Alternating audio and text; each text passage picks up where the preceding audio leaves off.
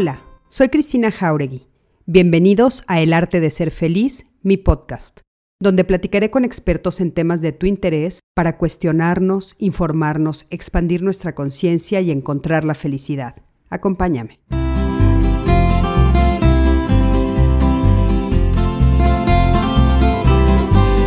Hola, ¿qué tal? Buenas noches, ¿cómo están? Hola, hola. Ya estamos aquí este lunes 7 de junio. Es increíble, ya lo he dicho varias veces, pero me sigue asombrando cómo ya llegamos a la mitad del año. Y bueno, este lunes 7, un lunes muy especial después de haber vivido por lo pronto aquí en México, una jornada de votación bastante eh, importante para todos los mexicanos. Así es que creo que es un día muy, muy, muy importante para poder pues estar cerquita, platicar, saber cómo están.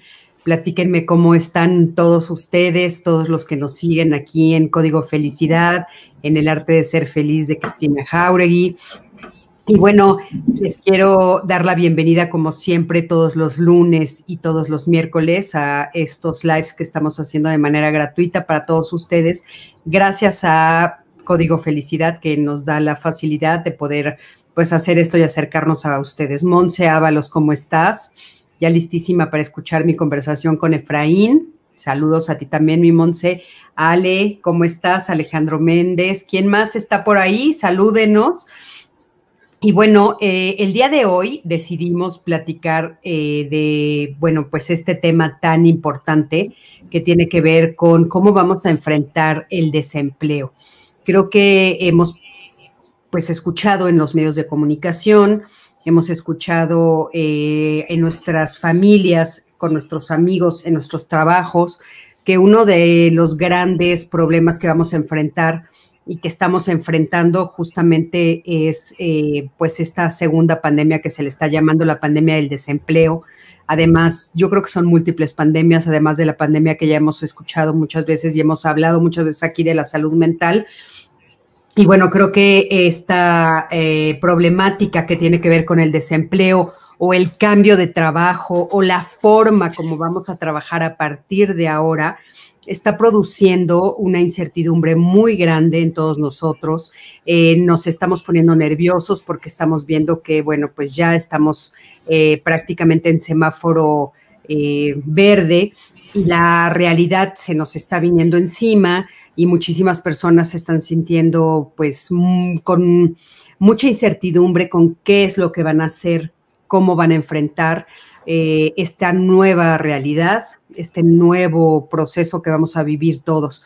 Y de repente salir a la calle y darte cuenta, bueno, por lo pronto en la Ciudad de México es impresionante cuántos negocios están cerrados, cuántas oficinas de, eh, eh, cuántos edificios de oficinas están vacíos, eh, cuántas personas ahorita están ah, trabajando de una manera diferente, que eso vamos a platicar con nuestro invitado del día de hoy. Entonces, pues bueno, de esto vamos a platicar durante todo este live. Por favor, quédate con nosotros, quédate hasta el final.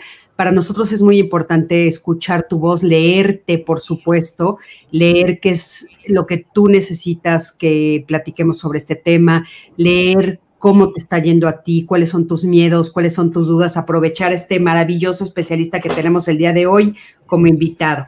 Y bueno, le quiero dar las buenas noches a mi querido Efraín. Efra, ¿cómo estás? Muchísimas gracias por haber aceptado estar con nosotros esta noche para platicar de este tema del cual tú eres, pero experto. Cris, ¿cómo estás? Muy buenas noches y muy buenas noches a todos los que nos están escuchando.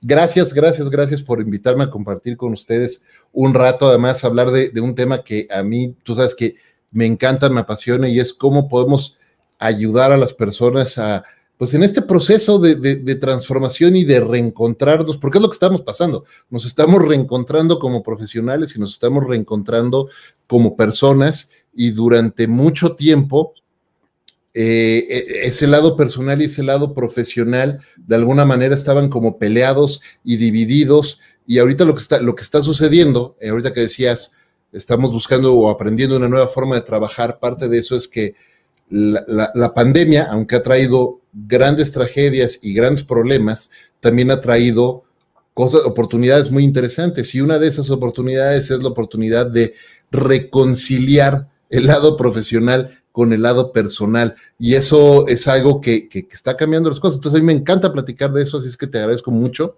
y eh, la invitación y agradezco mucho a las personas que nos están escuchando y compartiendo con nosotros ahorita. Claro que sí, Efra. Oye, platícanos un poquito eh, tú a qué te dedicas, eh, a, qué, a qué dedicas tus días, tú, tú en qué trabajas. Muy bien, muchas gracias. Pues mira, yo precisamente he estado pasando también en lo personal eh, a través de esa reconciliación y de esa transformación. Y es que a veces nos ven y de repente estás de un lado de la pantalla, entonces, ah, bueno, es que esa persona que está del lado de la pantalla, pues ya no puede porque ya está de ese lado y todos estamos pasando por momentos de, transformación. Yo me he dedicado los últimos 26 años de mi vida, de 26 años de carrera, a, marketing y a comunicación. Y he tenido, sido tremendamente afortunado, Cris, porque, y tú conoces un poco de mi historia, pero he sido tremendamente afortunado porque durante los últimos 26 años, es decir, desde mediados de los 90, tuve la oportunidad de formar parte de la generación de profesionales que tuvimos que liderar la transformación digital de la industria publicitaria en México y en América Latina. Entonces, he tenido la oportunidad de trabajar, ser parte de los equipos fundadores de Google en México, de Twitter en México. Me tocó abrir la operación de Twitter en México, también ser parte del equipo fundador de Walt Disney Parks and Resorts en México, del equipo de ventas y de marketing. Y entonces, este, ha sido una aventura increíble. Pero dentro de esos últimos 26 años, también hace los últimos 16, empecé a, un proceso también de transformación y de, redescubrimiento de algunos otros intereses y empecé a dividir mi tiempo y mi trabajo entre marketing y comunicación con estas grandes empresas, pero también eh, enfocándome al desarrollo de talento, al desarrollo de profesionales. Y entonces, eh, me redescubrí en un momento en el que trabajando para Google hace muchísimos años, eh, más de una década, me invitaron a trabajar mucho, eh, a trabajar en el área de desarrollo de talento de Google, porque yo hacía muchos temas de desarrollo de talento en la industria, a pesar de que estaba en el área comercial. Y entonces, como parte de ese cambio, porque yo descubrí ese gusto por desarrollar talento, pues estuve bien eh, a buscar en aquel entonces, te estoy hablando del 2010 más o menos, o 2009, a buscar una maestría o en psicología positiva o en, desarrollo de talento. Y no había, te estoy hablando de 2009, no había mucho de eso en México en aquel momento. Y entonces encontré a dos mujeres maravillosas que tú también conoces y que yo admiro y quiero mucho, Mercedes Jan y Oriana Tickel, que son mis master coaches, y con ellas me certifiqué como coach y empecé esa aventura. Y luego hice otra certificación con ellas en otra certificación de coaching en la ciencia de la felicidad en el trabajo. Y ahora justo esta, eh, la semana pasada empecé una nueva certificación con ORI, precisamente con el iOpen Institute, eh, ahora en temas de alto desempeño. Y me empecé a dedicar a eso a partir mi, mi, mi, mi trabajo y mi tiempo en marketing, comunicación y desarrollo de talento. Y hace seis años, te decía, tuve la enorme oportunidad de, de verdad, el privilegio de abrir la operación de Twitter, la operación comercial de Twitter en México, junto con un equipo talentosísimo de personas. Y uno cuando empieza ese tipo de aventuras vas tomando muchos sombreros y vas aprendiendo mucho del negocio y vas aprendiendo mucho cómo desarrollar a tus equipos. Y ese tipo de conocimiento no te lo puedes quedar no te lo puedes quedar guardado, ¿no? Y entonces, eh, hace dos años, relancé una firma de educación y de coaching que se llama DLC, la pueden ver ahí atrás, ¿no? Este, y DLC eh, es una firma con la que llevo trabajando como coach mucho tiempo y en abril de este año decidí, bueno, no es cierto, en febrero de este año presenté mi renuncia y el abril fue mi último día trabajando para, para Twitter, eh, donde pasé seis años increíbles y fabulosos y dejé a esa enorme, esa gran familia que además quiero mucho y, eh, y me aventé en este proceso de transformación a el relanzamiento de DLC Collective Minds y en eso estoy eh, haciendo programas de mentoring, de coaching, ayudando a muchas personas en sus procesos de, de, transformación personal y profesional, a definir sus siguientes pasos profesionales, a definir cómo reconciliar lo que decíamos, cómo reconciliar ese lado profesional y ese lado personal. Y sobre todo, Cris, a encontrar nuestro sentido de propósito compartido. Es decir, por qué estamos haciendo lo que estamos haciendo y hacia dónde queremos ir y cuáles son, por lo tanto, las tres cosas más importantes para nosotros y cómo poder trabajar, eh, trabajar en eso y, y encontrar ese, ese, ese, camino.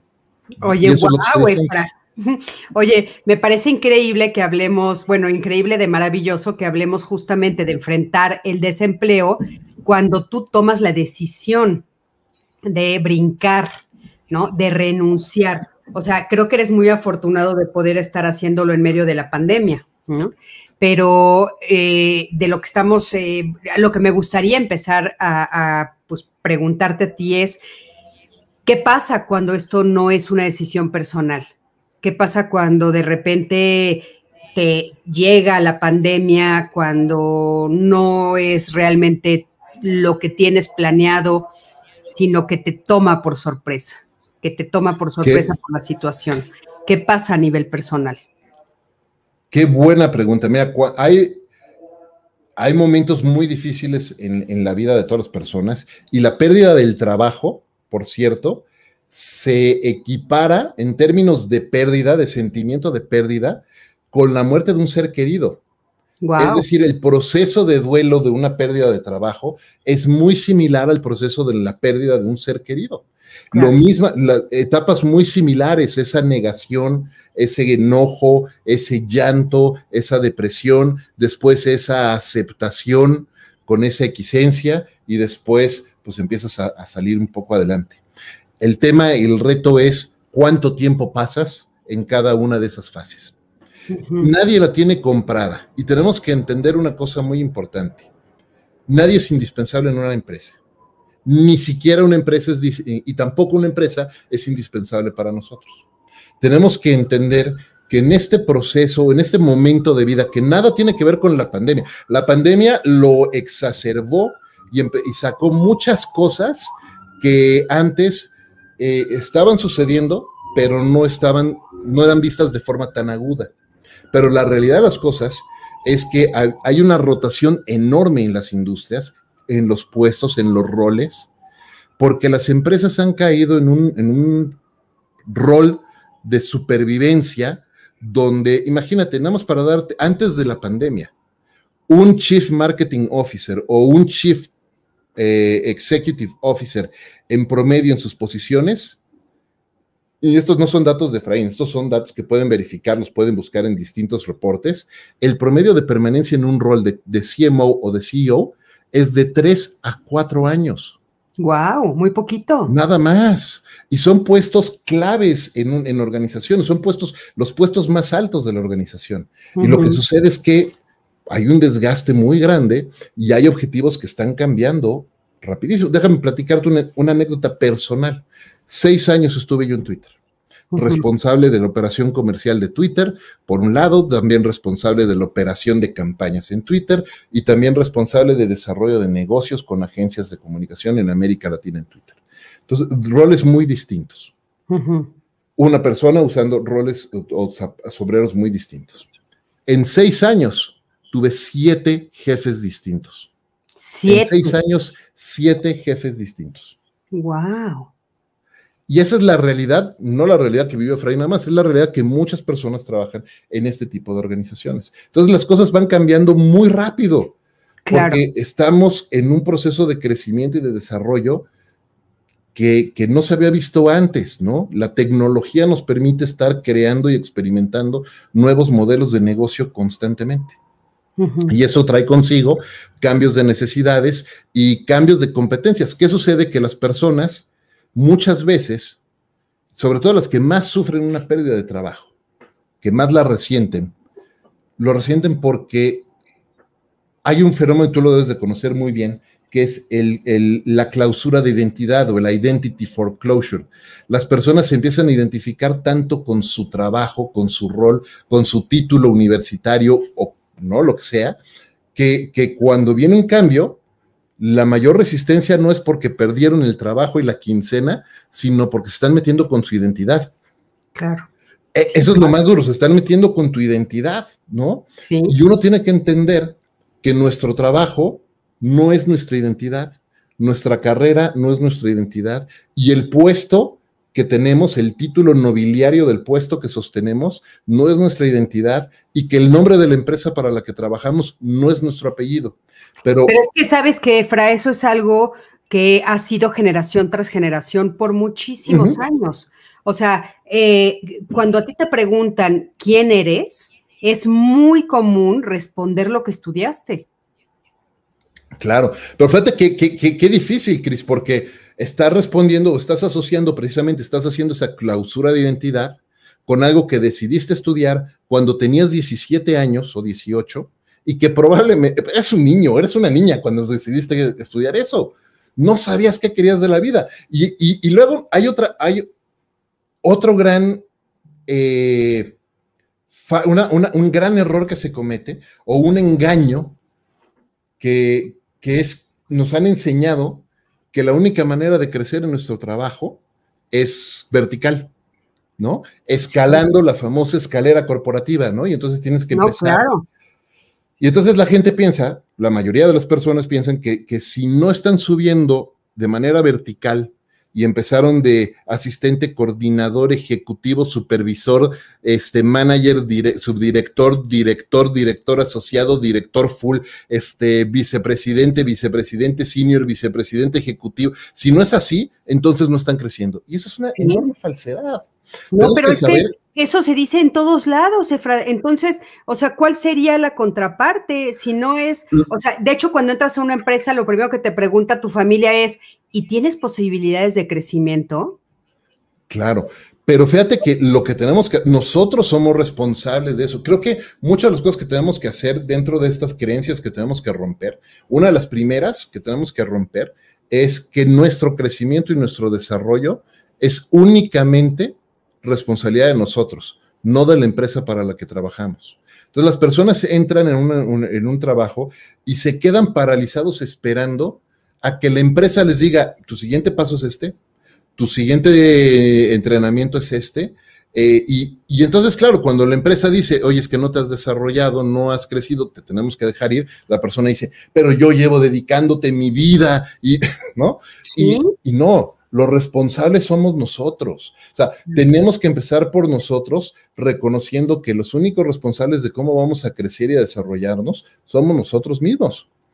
Claro. Nuestros estudios los tenemos que hacer nosotros, no la empresa para la que trabajamos. Nuestra posibilidad de redescubrir otros intereses está en nosotros. Eso se le llama branching out, ¿no? O cómo estás extendiendo tus ramas, si fueras un árbol, a otras cosas. ¿No? Y si hoy eres, fíjate, es súper es, interesante cuando reconoces la importancia de esta, esta ramificación de posibilidades, puedes crear nuevas carreras. Yo mismo lo hice, les acabo de contar, de posibilidad de marketing a desarrollo de talento. Uno de los mejores vendedores, vicepresidentes de ventas, uno de los mejores vicepresidentes de ventas de Google a nivel mundial, era el Chief Financial Officer de Google en Latinoamérica pasó de ser el director de finanzas a uno de los mejores vicepresidentes de ventas. Eso no es un camino normal de crecimiento, eso es ramificar y buscar otras opciones. Pero para poder hacer esos brincos, te tienes que preparar. Y si estás esperando prepararte cuando llegó el momento de crisis, lo estás haciendo mal. Claro. Porque no, no te preparaste. Fíjate que yo creo que eso es lo que justamente están enfrentando o estamos enfrentando ahorita a nivel mundial. Tú, nos estabas diciendo, Efra, que en este momento, gracias a la tecnología o por la tecnología, los avances, las nuevas formas de trabajo, es, eh, hay mucha rotación de puestos y hay muchas personas que están encontrándose con diferentes eh, pues retos a alcanzar, ¿no? Y que tienen que hacer todos estos movimientos de los que tú estás hablando pero yo creo que ahorita estamos enfrentando una situación que está fuera de todo eh, lo que esperábamos, de todos los parámetros, porque ahorita no solamente en estas grandes empresas de las que tú estás hablando está sucediendo esto, ahorita sucedió a todos los niveles. Todos. Todos los niveles. Entonces, la persona que estaba pues en intendencia de repente ya se vio sin su trabajo, pero la persona que estaba en, el área administrativa también ya se vio sin su trabajo y el CEO también y los que estaban en trabajo en, digamos, tiendas de autoservicio, comercio. comercios pequeños, inclusive eh, los que estaban haciendo el trabajo informal, ¿no? Estas, estos trabajos informales también se vieron de la noche a la mañana sin trabajo, se vieron sin empleo. Creo que ahorita estamos hablando de una crisis que va mucho más allá de lo que pasaba antes de la pandemia. Y creo que esto que estás diciendo es muy fuerte y una lección muy grande que nos tiene que quedar, que no nos preparamos y deberíamos de habernos preparado, Efra. Hay totalmente. Mira, hay y eh, tú sabes que yo tengo un podcast que se llama Entre Mentores. Tú has estado en el podcast de Entre Mentores acompañándonos y, compartiendo también. Y de verdad, no hay mentor con el que no platique que no sean grandes estudios. Hemos, hemos hecho este podcast, lo hemos producido durante los últimos dos años y medio. Hemos entrevistado a cientos de líderes. No hay uno, Cris, no hay uno que no lea y estudie todos los días. No hay uno que no tenga el hábito del estudio y de prepararse constantemente. Y otros hábitos, por cierto, ¿no? Y es bien importante eso. Entonces, muchas personas hablando de ese identity foreclosure, de esa clausura de identidad de la que hablábamos hace rato, muchas personas terminan la carrera, los que son afortunados en estudiar una carrera, y piensan que ya no tienen que volver a estudiar. Sí. Y no vuelven a agarrar un libro en su vida. Ah, pero eso sí, ¿Cuántas horas de Netflix ven? Te, voy a poner, me, voy a escuchar muy duro y hasta arrogante, pero es que es una realidad, Cris. Las personas gastan muchísimo dinero. ¿Y cuánto tiempo pasan planeando la vacación? Invirtiendo, guardando el dinero para gastárselo todo en una vacación, en un fin de semana en Acapulco. Pasan, gastan, pero en serio, ¿eh? Este, pagan Spotify, pero pagan Netflix, pero pagan Prime, pero pagan Disney Plus, pero pagan eh, YouTube Premium y pagan todos los sistemas de suscripción. Pero cuando les dices, oye, está este curso y suscríbete y toma el curso para que estés mejor capacitado, no, no tengo dinero, está muy caro. ¿Cuántas horas no ven de streaming todos los días? Pero cuando le dices, oye, dedícale una hora de estudio todos los días, no es que a qué hora voy a leer, no puedo. Sí. No, sabes que es muy, es muy fuerte lo que estás diciendo y sabes que también es muy incómodo, Efra, lo que estás diciendo, desgraciadamente. Claro. Es muy pero alguien lo tiene que decir. No, ya sé que alguien lo tiene que decir. Mira, yo, yo que, que, bueno, estuve ya en tu podcast, te quiero contar que de regalo de cumpleaños este año me inscribí a una nueva carrera. Te felicito muchísimo. Ya lo sé, pero tienes razón, o sea, sí es cierto, y, lo platicábamos el otro día, las personas eh, que nos encanta esto, ¿no? Que nos encanta esto del estudio, aunque no tenemos tiempo, no los encontramos. Es Por supuesto. Es impresionante. Yo no tengo tiempo y los que me escuchan me van a decir, Cristina, ¿a qué horas te metiste a estudiar otra carrera? Pues ya encontré las horas, porque siempre existen. Pero fíjate, a mí me llama mucho la atención porque no tiene que ver con que seas profesionista, Efraín. Eso es bien importante decirlo, porque aquí nos está diciendo Natasha, y creo que es importante decirlo, no estamos hablando de profesionistas, estamos hablando de cualquier nivel. Dice exactamente, no solo afectó a las grandes empresas y a profesionistas, sino a personas que, que tenemos o nos dedicamos a algún oficio. Es que inclusive dedicarte a algún oficio tienes que estar actualizándote todo el tiempo, a cualquier tipo de oficio. Total. Totalmente. Y, quiero reforzar lo que acabas de decir. Y ojo, eh, no es competencia, no quiero competir con lo que acabas de decir para nada. Pero te platicaba que justo la semana pasada acabo de empezar un nuevo curso. De yo tengo una filosofía muy personal todos los años. todos los años me enrolo en un nuevo curso de algo para estudiar alguna nueva certificación, algo. No me gustan los MBAs, tengo que ser muy sincero, no me gustan los, el MBA en particular, los masters sí, el Master on Business Administration no, no me gusta, tengo razones muy que luego podremos platicar, pero sí soy un ferviente creyente en todos los años estudiar un nuevo curso. Y además tú sabes que yo soy súper lector, todos los días dedico mucho tiempo a leer, a estudiar. Este, leer y estudiar no te, no te asegura ser líder o tener una posición de liderazgo. Pero lo que sí te puedo decir, y perdóname el pochismo, pero leaders are readers. ¿no? Todos los, lo que te decía, todos leen y estudian. Eh, este curso que tengo que acabo de empezar, Cris, yo lo tengo que tomar a las 6 de la mañana, porque es un curso con Londres. Ajá. Y entonces, el curso empieza ya a las 6 de la, tarde, a las 12 del día, perdón. Para mí son las 6 de la mañana. A las 6 eso quiere decir que a las 6 de la mañana yo tengo que estar conectado, estudiando, listo y vivo, ¿no? Para tomar y estudiar a las 6 de la mañana. ¿Cuántas personas quieren hacer ese esfuerzo? Es un tema de voluntad, es un tema de quererlo hacer, de querer hacer el espacio y hacerte la, la disciplina. Ahora, déjame platicarte otra cosa, porque me encantó el comentario de Natasha. Dentro de los, de los personas que forman parte de la generación, es un grupo súper diverso porque vemos personas de México, habemos personas, hay personas de Alemania, hay personas de Inglaterra, hay personas de Francia, hay personas de España, hay de todos lados. Una de las personas, una de las personas es un señor de 69 años de edad. Claro. Ajá que es ministro de su propia iglesia anglicana, que está por retirarse de su trabajo como sacerdote anglicano y que se está preparando para, fíjate, lleva años, ya se va a retirar.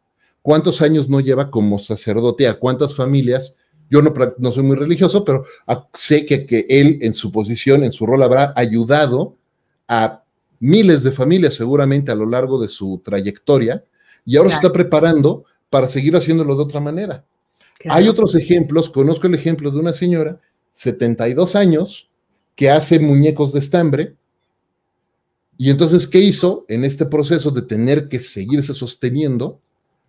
Creó su tienda en Shopify, aprendió cómo hacer su tienda en Shopify y vende muñequitos de estambre. Entonces, te digo esto porque una de las grandes cosas, hablando de la tecnología, es que hoy la tecnología nos ha presentado la oportunidad de crear nuevas oportunidades de negocio y de trabajo para, para quien lo quiera aprovechar. Para quien lo quiera aprovechar. Claro. Fíjate, aquí nos dice Evi, yo tengo una compañera en mi clase que tiene 90 años y está por graduarse. Me encantan. Nunca terminamos de aprender y ojalá nunca. Y sabes qué, le mando un beso a Vi pero eh, algo que me parece muy importante puntualizar, Efra, ¿tú qué consideras que es lo que ganas al mantenerte estudiando una vez al año un curso? O sea, ¿qué, gana Efraín? Yo tengo una teoría, creo que ya te la había contado alguna vez. Este, no, no recuerdo, pero creo que en la, vez pasada que me invitaste a compartir con ustedes lo, lo platiqué. Yo le llamo la teoría del baticinturón virtual. ¿Ok? ¿Te acuerdas del baticinturón?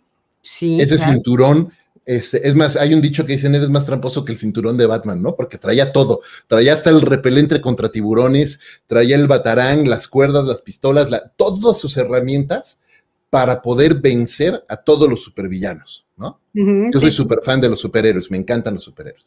Bueno, yo sostengo que todos nosotros, todos, tenemos nuestra propia versión de nuestro baticinturón, solamente que es virtual está aquí flotando a nuestro alrededor. Y así como los carpinteros o los profesionales de la, de la construcción tienen esos cinturones enormes de cuero, los has visto, donde cuelgan el martillo, el desarmador, las, todas las herramientas que utilizan. Me encantan. Me encantan esos, quiero uno. así, todos tenemos uno virtual y está así, lo traemos colgado y lo vamos equipando de esas herramientas, nuestros martillos y desarmadores y cinta métrica, son las esas herramientas son las competencias que vamos aprendiendo y que vamos integrando a nuestra vida.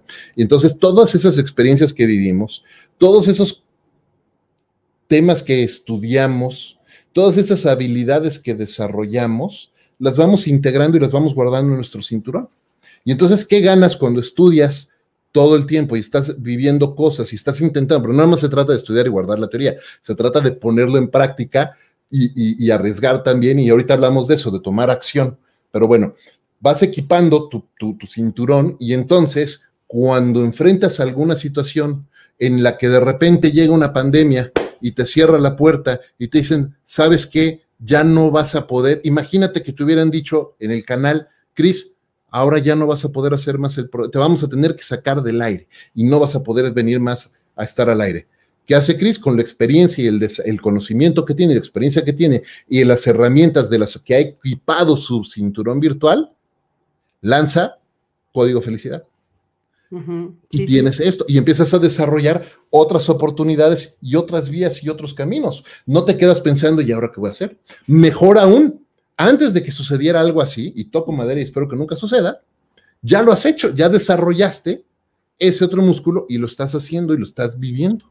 Y eso es lo que yo creo que las personas, todas deberíamos de estar haciendo. No estamos en un mundo ya en el que podemos dedicarnos a la misma carrera y al mismo trabajo durante 50 años. No es cierto. El, de repente asocian mucho a que los millennials son los famosos job hoppers, ¿no? Que están brincando de un trabajo a otro y no pueden mantener el, trabajo y no sé qué, y, hacen una serie de mitos alrededor. Y no es cierto. No es que los millennials estén brincando otra, los generación X también, y los lo que sucede es que tenemos que aprender que tenemos que alinearnos con lo que nosotros queremos. Yo por eso te hablo tanto del sentido de propósito compartido. Si tú tienes claro cuál es tu propósito y qué es lo que quieres hacer, puedes tener claro dónde quieres trabajar y también empezar a probar y a construir otras avenidas. Fíjate, Cris, esto es bien importante. Esto es de verdad de las cosas más importantes que podamos discutir en este momento. Más allá de la pérdida, de la inmediatez de la pérdida de trabajo tenemos que reconocer y, estar conscientes de un tema. No importa si tienes trabajo o no hoy. Hoy tenemos que empezar a construir la que va a ser nuestra forma de vida. Hoy, mañana, en 10, en 15, en 20, en 30, en 40 años. ¿Sabes por qué? Porque no importa si estás empleado hoy o no. No va a haber sistema de seguridad social en el mundo capaz de sostener a tantos jubilados. ¿Qué quiero decir con eso? Que nuestra generación y las que vienen, ninguna nos vamos a poder jubilar. No. No hay forma. Entonces, ¿qué tenemos que hacer? Tenemos que crear la que va a ser nuestra forma de vida. En, gracias a, a, la revolución tecnológica que hemos vivido, tenemos las herramientas para poder crear esas formas de vida. Lo que nos hace falta es terminar de capacitarnos y de transformar nosotros y de estar tomando riesgos y de estar creando cosas. Y, no, y dejar de esperar que una empresa o que el gobierno nos resuelva la vida, porque eso no va ya no, va a pasar. No va a pasar, Efra. Y hay otra cosa que a mí me gustaría agregar a todo esto que dijiste y que tiene que ver con entender también que nuestro cerebro es un músculo y que tenemos oh, que moverlo también. Así de sencillo, ¿eh? Y que aparte de eso, también nosotros tenemos que decidir cómo queremos pararnos en el mundo. Y te voy a decir, no tiene nada de malo que te dediques a ver Netflix, ¿no? No tiene nada de malo. Solo tienes que tener muy claro que cuando tú llegues a una conversación, cuando llegues con tus amigos, cuando te reúnas con tu familia, con, cuando te veas con tus hijos o tu pareja, lo que vas a compartir es de lo que te alimentas. Y eso también es bien importante saberlo. Yo voy a compartir lo que, de lo que me alimento en la semana. Entonces, por ejemplo, si yo decido en Netflix ver puras películas de terror o puras cosas de narcotráfico o ver puras cosas de violencia, también eso es lo que voy a hablar.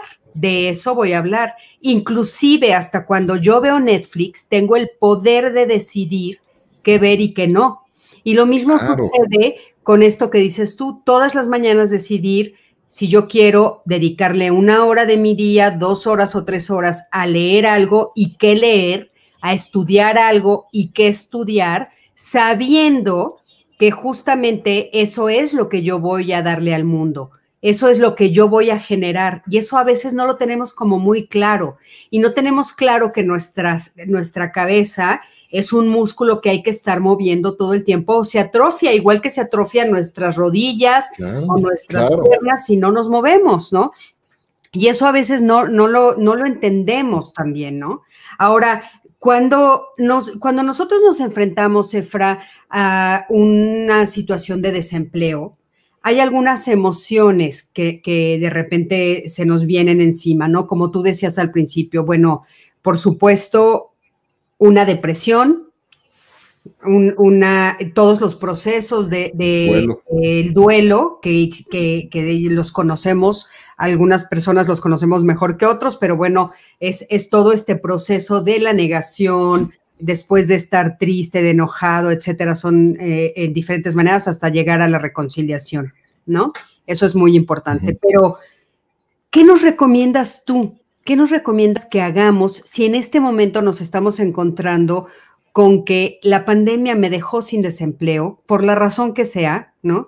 Si mi negocio se tuvo que cerrar, si la empresa pues corrió a varias personas y me tocó estar ahí, ¿cómo me preparo? ¿Qué tengo que hacer en este momento? ¿Qué me recomiendas? Me, encanta tu pregunta y creo que lo primerísimo que debemos de, hacer es reconocer que si nos quedamos sin trabajo, si fuimos parte de un recorte o nuestra empresa tuvo que cerrar, no es de ninguna manera un reflejo de quiénes somos. Eso es lo primero que tenemos que entender. No es un reflejo de quiénes somos, no es un reflejo de nuestro desempeño o de nuestra capacidad. Es simplemente una situación que sucedió. Nada más. Ok. ¿No? Y eso cuesta mucho trabajo.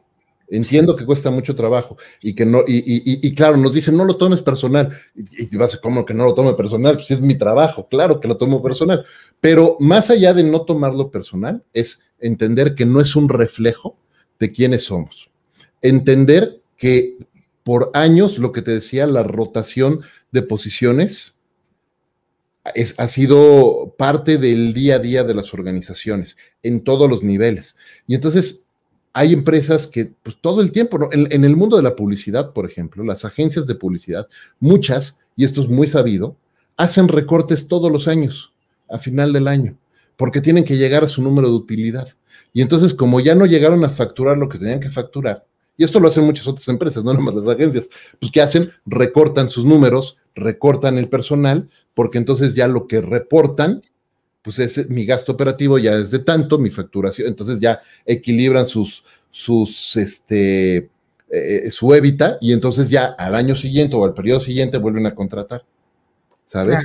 Entonces eso, eso no es un reflejo de si eres bueno o eres malo, es un reflejo de, de, una, un sistema que no lo está haciendo bien. Yo no creo que sea esa la solución correcta, pero bueno, ahí este, lo sé, así lo hace. Eh, esa es una cosa, ¿no? La, siguiente cosa que creo que también tenemos que entender es que si bien no es un reflejo en tu desempeño o en quién eres, sí es ahora tu responsabilidad salir adelante y que no va a venir nadie a rescatarte. Sí. Ajá. No, y, y, no puedes estar esperando, y esto es bien importante, a que venga alguien más a validar quién eres y a darte permiso para ponerte de pie y a decirte, hombre, tú, tú eres bueno y ellos son malos. No va a suceder. Y, mira, yo creo que suena muy fácil cuando alguien lo dice así, van a decir algunos, claro, pues es, Efraín, ya está en, esa pantalla y por eso es fácil decir esto. Cris, yo he sido parte de recortes. Claro. Yo, yo he sido, te voy a contar una experiencia personal. Uno de mis trabajos más queridos fue con Disney. ¿no? Yo, yo, ya era responsable de publicidad y marketing para Walt Disney Parks and Resorts. Reportaba a Orlando y entonces yo hacía publicidad en América Latina para que fueran a los parques en Orlando y en Anaheim. Y al crucero, ¿no? A la línea de cruceros. Y entonces, a raíz del 9-11 y a raíz del programa que lanza el presidente Bush de US Visit, donde entrar a Estados Unidos era muy difícil con las visas y todo, pues la, gente dejó de viajar a Estados Unidos. La gente que podía pagar un viaje familiar a Orlando que costaba una fortuna o cuesta una fortuna, pues ya decían, si voy a ir, voy a gastar ese dinero, no voy a ir a que me traten mal, mejor me voy a otro lugar. Entonces la gente dejó de ir a Estados Unidos. Y entonces Disney tomó la decisión de cerrar todas las oficinas internacionales de parques, incluyendo la de México. Y entonces a mí me dieron una, me dieron una, yo estaba recién casado, tú conoces a mi esposa, estaba recién casado. Y estábamos eh, en una disyuntiva. O aplicaba yo a una posición en Anaheim para irnos a vivir allá, o me daban mi paquete de liquidación. Y tuve que tomar mi paquete de liquidación porque estaba recién casado y mi esposa estaba empezando su empresa. Y yo no podía hacerle eso de, bueno, ahora vamos para acá. Yo perdí mi trabajo. Yo, yo llegaba silbando Duda a la oficina todos los días. De verdad, llegaba silbando Duda todos los días. Me encantaba, lo disfrutaba mucho. Ajá, claro, claro. Las cosas pasan. Sí. Años después, yo monté, dejé Google, yo dejé mi trabajo en Google para abrir una empresa que se llamaba Neurona Digital, ¿te acuerdas? Y era una estación de radio en línea. Y la persona con la que yo me asocié, pues teníamos una escala de valores o de intereses distintos. Vamos a dejarla ahí. Perdí todo mi dinero todo el dinero, lo que yo había ahorrado y había hecho en, Google, perdí hasta el último centavo y no solo eso, perdí mi empresa, perdí mi trabajo, perdí mi dinero, me quedé sin trabajo y además me quedé con una deuda acumulada arriba de un millón de pesos. Ouch. Las cosas pasan. Sí. Perdón, pero las cosas pasan y te tienes que poner de pie al día siguiente, porque ¿qué crees? Mi esposa y mi hija tienen la mala costumbre de comer todos los días. sí. ¿No? Y tú también. Y yo también, y yo también.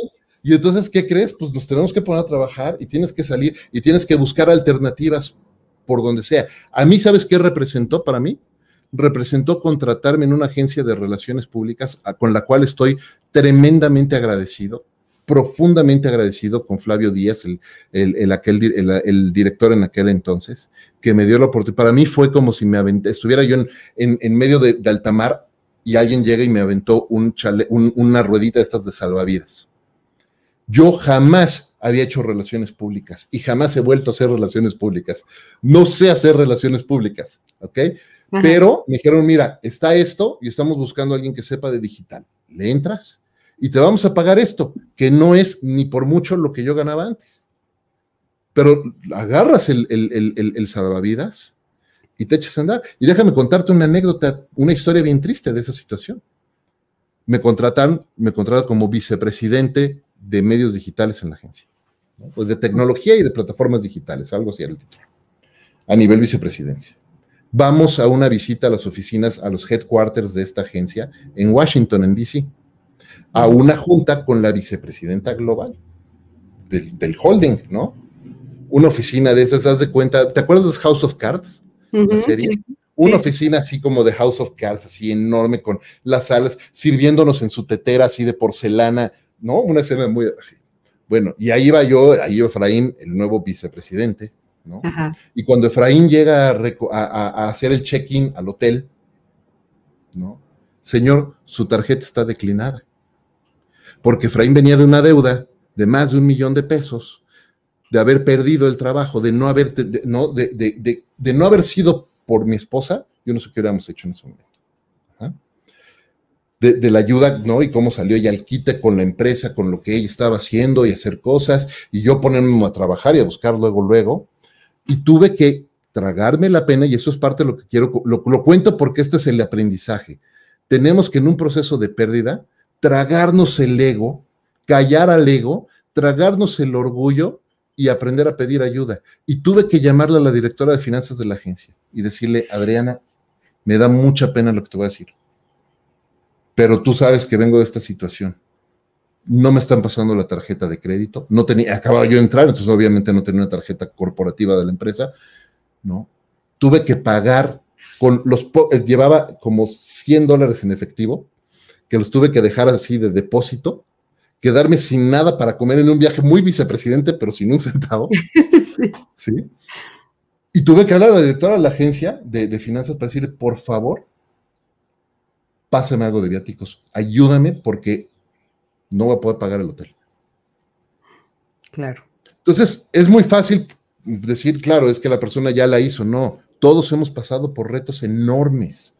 Y, sospecho que vienen otros y vamos a tener que enfrentarlos. Y hay una lección que a mí me gusta mucho que comparte eh, Luis House y Marie Forleo, que tú también la conoces bien, y ellos dicen, las cosas no nos pasan, sino pasan para nosotros.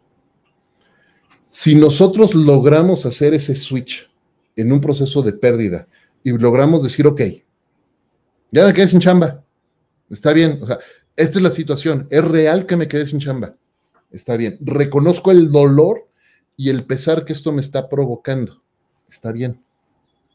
Ahora, no es que me quiera olvidar, no es que lo quiera guardar y no, estoy reconociendo que esta es la situación, estoy reconociendo que me duele. Perfecto, ya. Ahora tengo que reconocer que tengo que dar pasos para salir adelante y tengo que empezar a, a probar. Y la única solución, Cris, para las personas que nos están escuchando, la única solución que hay para salir adelante, cuando estamos enfrente de ese miedo que nos paraliza, porque imagínate cómo nos rompe el sentido de seguridad perder nuestro trabajo. Claro. Porque lo que decíamos, no es como, ¿y ahora de qué voy a vivir? ¿Cómo voy a pagar las cuentas? Pero además es, me dieron en la torre en mi sentido de seguridad personal porque se metieron con mi identidad y me dijeron que mi, trabajo no era lo suficientemente bueno como para permanecer en ese trabajo, porque decidieron quitarme a mí y no al de allá. Sí, sí, sí, sí. da durísimo en el ego, como bien dijiste. totalmente. Y entonces la única solución que tenemos, la única, solamente hay una acción que podemos tomar para romper con ese miedo que nos ha generado la pérdida del trabajo, es tomar acción. Punto. No hay otra, no hay fórmulas secretas, no hay balas de plata, es tomar acción y dar un pequeño paso y levantar el teléfono y hacer esa llamada que te da miedo o vergüenza hacer y llamar y pedir ayuda. O meterte y, mira, nosotros en casa usamos mucho el servicio de Corner Shop, perdón por el comercial, ¿no? Pero usamos mucho, eh, usamos ese servicio. No sabes el, al principio la angustia que me daba y hoy el gusto que me da.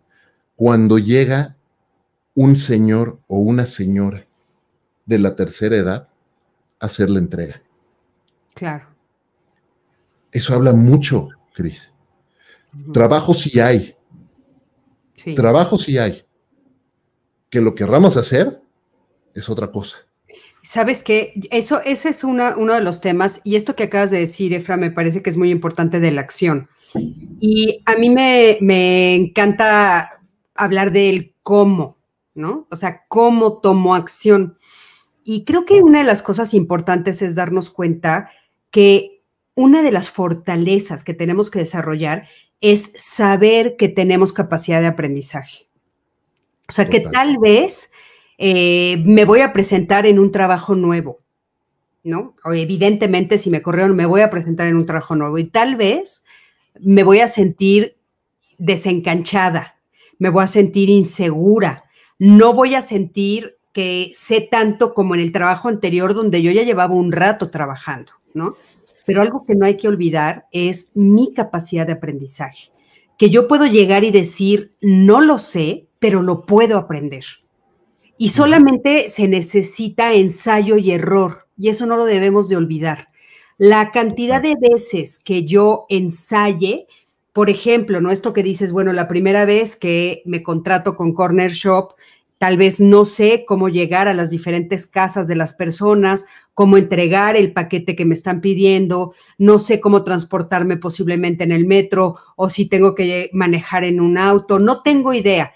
Pero la primera vez me voy a sentir torpe, por poner ese ejemplo, pero la segunda me voy a sentir un poquito menos torpe y la tercera mucho menos y la cuarta ya voy a saber cómo hacerlo.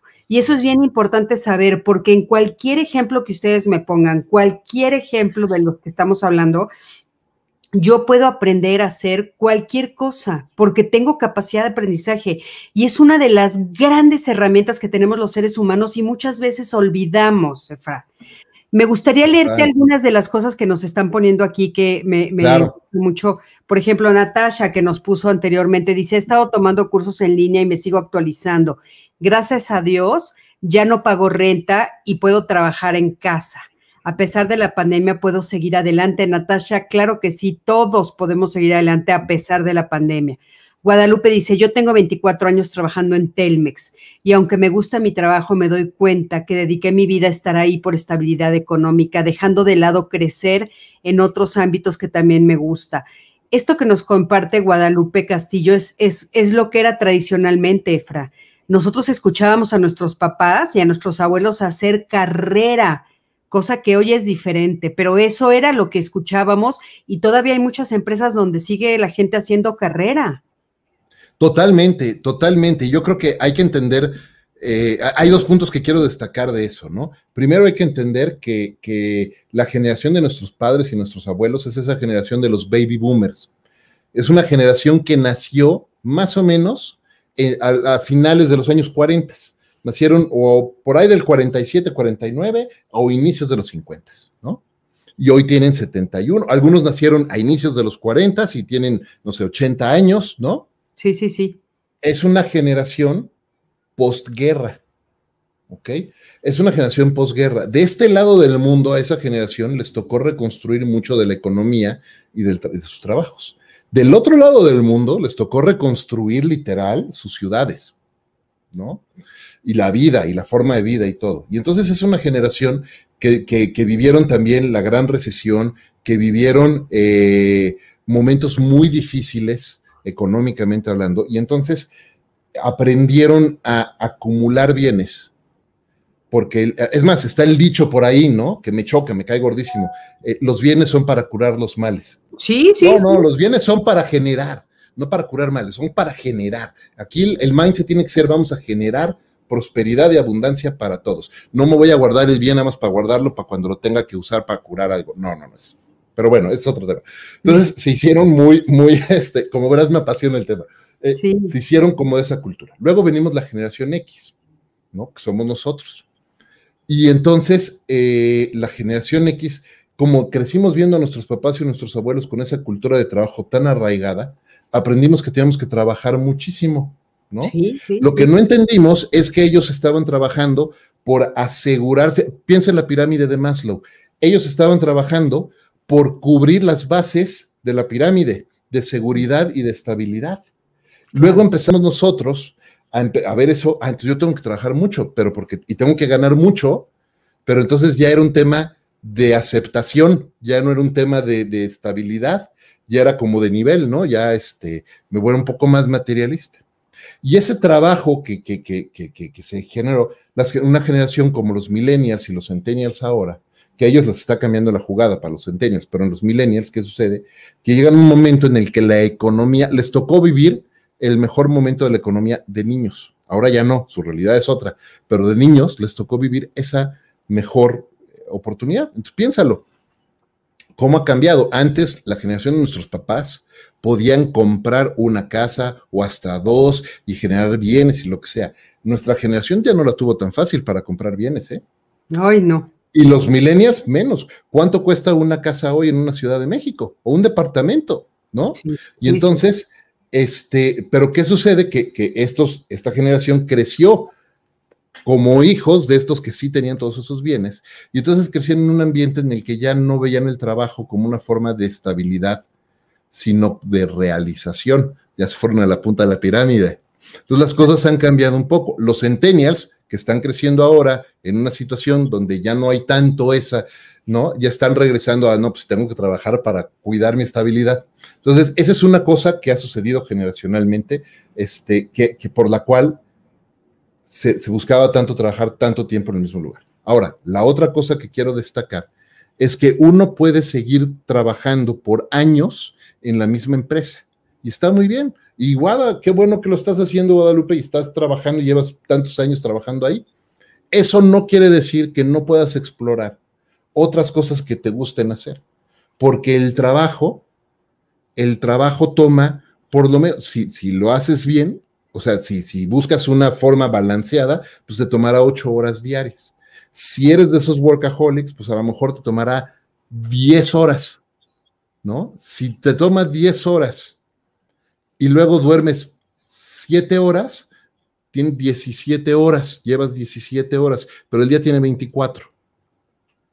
Entonces, sí hay tiempo, si aprendemos a hacer tiempo, para buscar cómo desarrollar otras competencias, cómo estudiar otras cosas, cómo empezar a trabajar en otra cosa y empezar a poner un pequeño negocio, un side business y empezar a explorarlo. No es un tema, de verdad, Cris, no es un tema de dinero, no es un tema de tiempo, es un tema de decisión. Es un tema de decisión, es un tema de intención y es un, y es un tema de ejecución. Yo con, con, las personas que tengo el privilegio de poder acompañar como coach, lo primero que trabajamos es en entender con claridad qué saben hacer, qué les gusta hacer y qué quieren hacer y por qué hacer eso es importante para ellos. Y si eso está alineado con lo que están haciendo y después cómo pueden poner en práctica un plan de acción para, para encontrar ese, ese, nuevo, ese nuevo camino, ¿no? Y me encanta ver historias, nos, por ejemplo, una persona que justo acabamos de finalizar su proceso, que tomó una nueva dirección general en una empresa y que entró con el síndrome del impostor hasta arriba. ¿no? Y cómo voy a hacerlo, ¿no? De verdad me la merezco. Y teniendo claridad, y trabajando en, lo que sabe hacer y teniendo intenciones claras, pudo avanzar muchísimo en lo que tenía que hacer.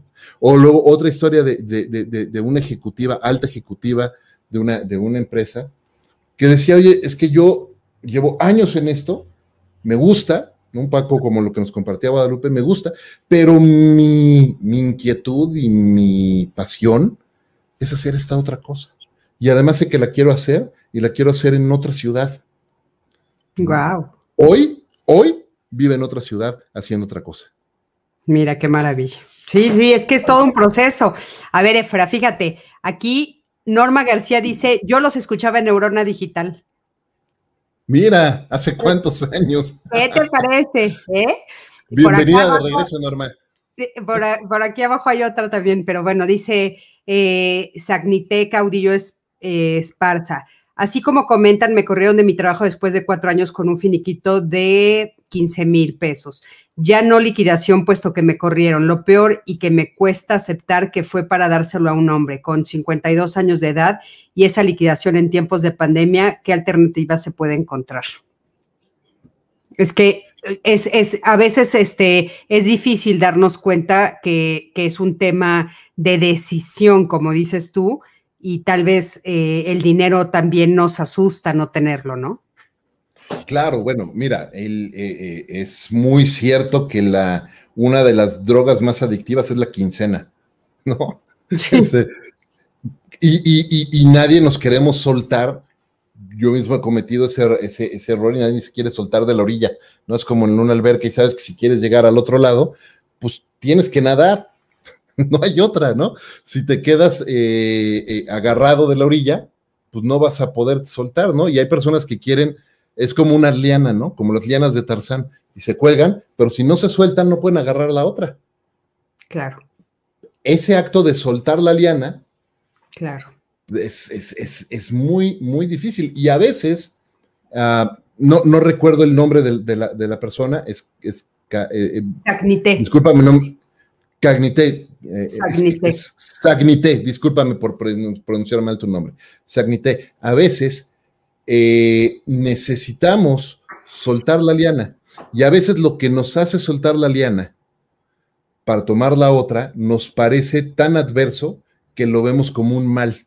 Pero luego cuando alcanzamos a tomar la otra, o tal vez no es esa la inmediata siguiente, pero sino una o dos, tres más adelante, nos damos cuenta de la bendición que fue que alguien llegara o que la adversidad llegara para cortarnos eso que nos estaba deteniendo en nuestro crecimiento y, poder hacer otra cosa que a lo mejor no hubiéramos hecho por seguir agarrados en la liana original. yo sé que es bien difícil escucharlo en momentos cuando estamos enojados y estamos pasando por el trago amargo, pero ojalá, de corazón te deseo que en algún momento te des cuenta de que soltar esa liana, aunque te hayan obligado a soltarla, te llevó a agarrar la otra que te va a llevar a algo mucho mejor. Sí, sin duda, sí, es durísimo, pero cierto. Eh, Fran Durán dice, sí, te recuerdo en Neurona, ojalá retomaras algunos de los temas que abordaban ahí, saludos. para que veas ¿eh? el éxito. Andrea Villanueva, ¿qué, podría eh? recomendar Efraín para las personas que se han quedado sin trabajo? Pues bueno, es todo lo que nos ha estado diciendo Efra. Eh, que, bueno, por favor, vuelvan a oír el, Ahora sí que va a estar en podcast. Ah, recuerden que queda grabado en Facebook, en YouTube, en todos lados. Tania González, llevo nueve meses sin trabajar, ha sido muy difícil, sin embargo empecé a vender productos por catálogo y poco a poco he salido. ¿no? Eso sí, es, es, importantísimo eh, buscar alternativas, a mí me parece que es fundamental. Eh, Tania dice por aquí, exactamente, es mucha incertidumbre, miedo, inseguridad. En mi caso fue más fácil porque estaba embarazada cuando me despidieron y teniendo otra niña, imagínate. es, terrible. E, es terrible lo que algunas empresas, organizaciones hacen, las malas decisiones que toman y, que además impactan mucho a, las personas, ¿no? Pero mira, Tania, qué increíble que empezaste a explorar ese mundo de, la venta por catálogo y que te animaste a hacer algo distinto, ¿no? Y algo que a lo mejor las personas podían ver como, ay, no, como venta por catálogo. ¿Qué tiene? Está buenísimo. Qué bueno. Si, si eso te ayuda, si eso te ayuda a tener los ingresos que además te van a permitir explorar otras cosas para llegar a hacer lo que quieres hacer, pues está, está, está muy bueno. Todo trabajo es, es digno. No, hombre, por supuesto. Sabes que este, leyendo a Robert Kiyosaki, que bueno, es maravilloso, se los recomiendo muchísimo. Eh, eh, padre rico, padre pobre y el cuadrante del flujo del dinero. A mí, yo, la verdad, tenía algunas eh, resquemores de leerlo y me fascinó leerlo, Efra. Si no lo has leído, te lo recomiendo. muy bueno. Muy bueno. Bueno, él, una de las cosas que recomienda es la venta por catálogo, porque él, él, se da cuenta que es una mezcla muy interesante de poder ser tu propio jefe, de poder administrar tu propio dinero. Y sí es muy fuerte porque tienes que darte cuenta que es el esfuerzo personal el que hace que tus ventas crezcan, pero puede llegar a ser un gran negocio.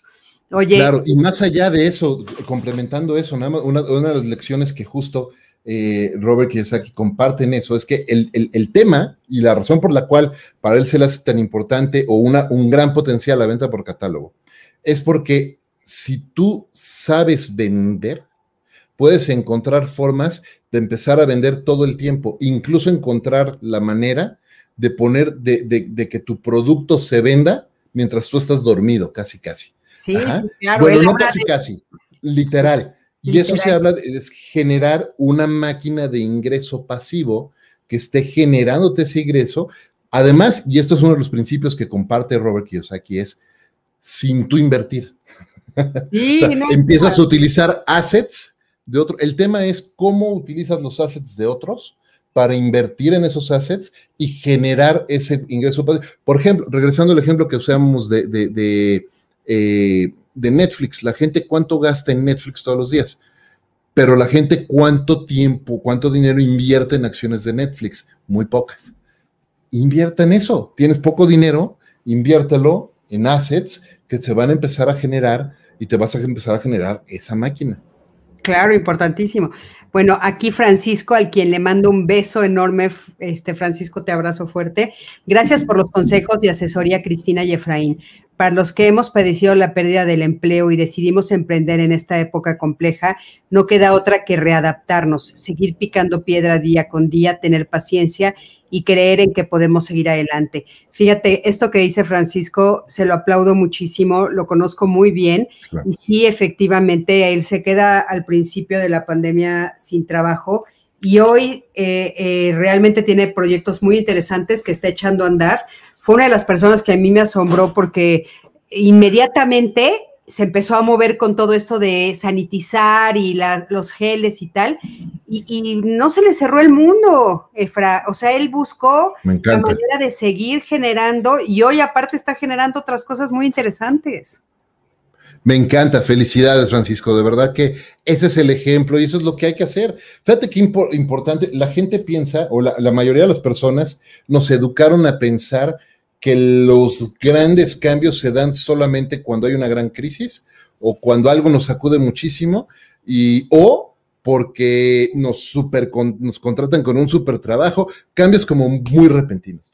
La realidad de las cosas es que los pequeños pasos todos los días son los que nos pueden construir grandes cambios al final. Entonces, eso que decía Francisco de la paciencia, de hacerlo todos los días, un paso a la vez, un pequeño paso a la vez, todos los días, acumulado, nos puede traer enormes resultados y grandes cambios. Las personas que hoy somos, la persona que hoy somos es resultado de lo que hemos hecho en los últimos años. Por lo tanto, lo que queremos ser va a ser el resultado del trabajo. Pero ahora, fíjate, en este, este concepto me encanta, es de, un eh, este, eh, psicólogo, el doctor eh, Benjamin Hardy. Benjamin Hardy, autor de Personality is not. ay, se me fue, se me fue el título. no es definitiva, la personalidad no es definitiva, por ahí va el título me va, me va a sapear por estar este, maltratando su título. Pero bueno, la teoría lo que explica, lo que explica Benjamin Hardy, es que nuestra personalidad no es producto de nuestro pasado, sino de nuestro futuro. Está padre, ¿no? El concepto. ¿Por qué lo explica él así? Porque dice, mira, nuestra interpretación del pasado depende de nuestro contexto actual, del presente. Es decir, lo que nosotros veíamos, por, yo cuando te conté por primera vez lo que me había pasado con Neurona Digital, acuérdate cómo te lo conté. Ahora compáralo con cómo te lo cuento hoy día, porque mi percepción ha cambiado porque mi presente es muy distinto. Claro. Ajá. Entonces mi interpretación del pasado ya cambió. Claro. Ajá. Ahora, de la misma manera mi futuro es lo que va a determinar mi personalidad hoy día, no mi pasado. Las personas tienden a decir, es que yo soy así porque pues así me educaron, así soy yo, desde chiquito fui así, así soy yo y qué, ¿no? Sí, me, choca. eso. Así soy yo y qué, no, no, no, no eres así. Decides portarte así. Pero nuestra, nuestra personalidad depende del futuro. ¿Por qué? Porque lo que nosotros queremos lograr en el futuro fija nuestras intenciones hoy. Y las intenciones que nosotros tenemos hoy determinan la manera, por lo tanto, en que vamos a actuar. Y esas acciones y esa manera de conducirnos todos los días refleja nuestra personalidad y nuestra realidad hoy día. Me encanta ese concepto. ¿no? Yo cuando, cuando, cuando, cuando escuché por primera vez a Benjamin decir esto y luego cuando lo leí y lo estudié más con él, fue así como escuchaba yo los 20, ¿no?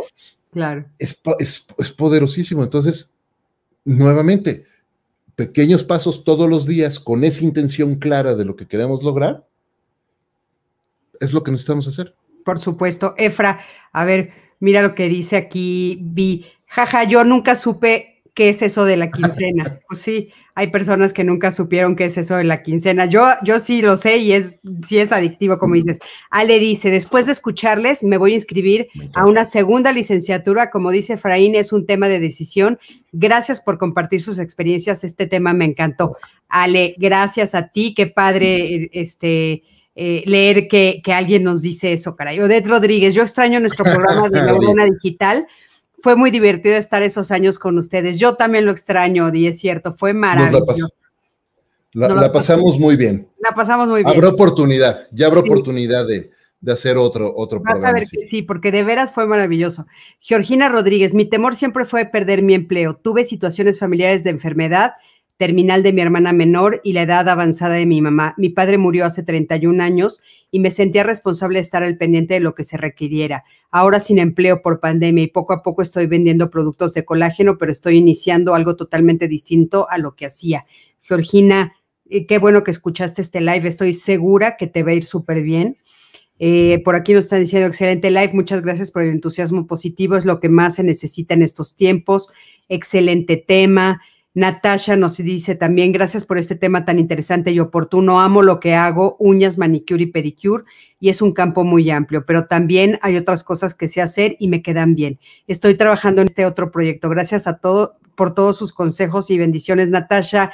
Gracias por siempre estar y aparte de compartirnos tus experiencias. Eri dice, tenemos que aprender desde niños el valor de trabajar en, en, vendiendo, vendiendo, no sé, eso no es emprender es trabajar pasivamente mientras nos preparamos. Saludos desde Nicaragua, Cristina Jauregui. Saludos, Eri, desde Nicaragua. ¡Qué maravilla! Eh, Norma, van a compartir los títulos de los libros, se oyen interesantes. Efra, ¿Cuáles son los títulos de los libros? Claro que sí, mira, de hecho, este, bueno, les, les hablé eh, el, libro de Benjamin. Bueno, vamos a hacer algo, Norma. Te invito a que visiten efrainmendicuti.com y ahí vas a ver todos los meses publico la lista de libros de, que leí ese mes. En esas listas, vas en, eh, para mí leer es súper importante.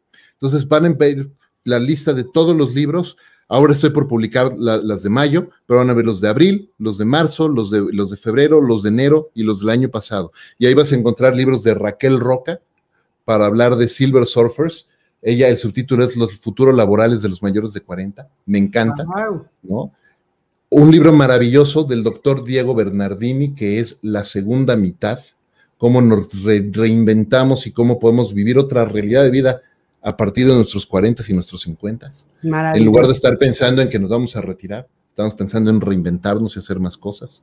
Oye, pues si eh, ahora vivimos hasta los 100, Efra, ¿tenemos que reinventarnos? Oye, eso es bien importante, ¿eh? de verdad, los estudios han, han mostrado en sociedades como la nuestra, nos quejamos mucho de nuestro país, pero en sociedades como la nuestra, que tiene ciertos servicios básicos de salud y de higiene, la expectativa de vida hoy para los que nacimos en los 70 es de 93 a 95 años.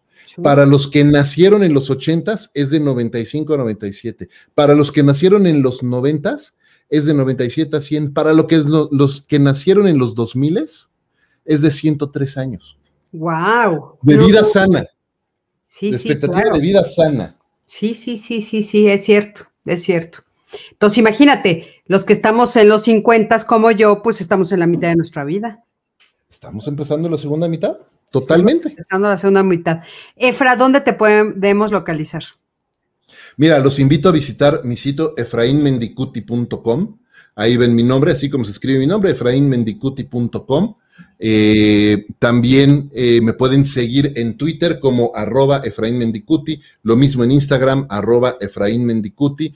Los, los invito a escuchar, si me permites, los invito a escuchar Entre Mentores DLC. Todos los lunes hay un nuevo episodio, lo pueden escuchar en Spotify, en iTunes, en Stitcher, en Google Podcast, en en cualquier plataforma de podcasting.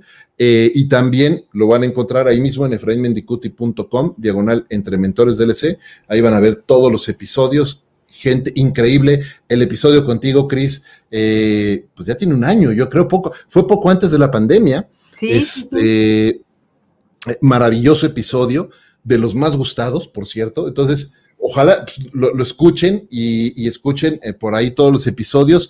Y me pueden escribir arroba Efraín Mendicuti, Instagram, Twitter, Efraín Mendicuti en LinkedIn. Y este. Oye, pues aquí nos están proponiendo un programa con Efraín acerca de educación financiera. Lo vamos a tomar en cuenta, Ale, te lo prometo, y lo, lo agendaremos con Efra, sin duda, porque me parece que es un, tema importantísimo, sí. Ahí, bueno, le damos tiempo de que, de que, este, de que Efra lo piense. Eh, Moni, entre mentores, ¿qué es? A ver, Efra. Entre mentores DLC. A ver, lo voy a poner. Hashtag DLC. Pero si lo buscas como entre mentores, o te, o te vas a efrainmendicuti.com, ahí lo vas a, lo, vas a ver, Moni. Sí, ya se los puse ahí también. Eh, para, que, para que lo puedan encontrar a Efra. Y bueno, muchísimas gracias, gracias por, de veras me divertí muchísimo, me encanta escuchar. Yo también. Te admiro muchísimo, Efra. Eh, te abrazo fuerte, fuerte, fuerte, fuerte. Gracias por aceptar esta invitación de esta noche y queda pendiente. Ya nos, ya nos pidieron una vez más tenerte aquí, así es que yo feliz.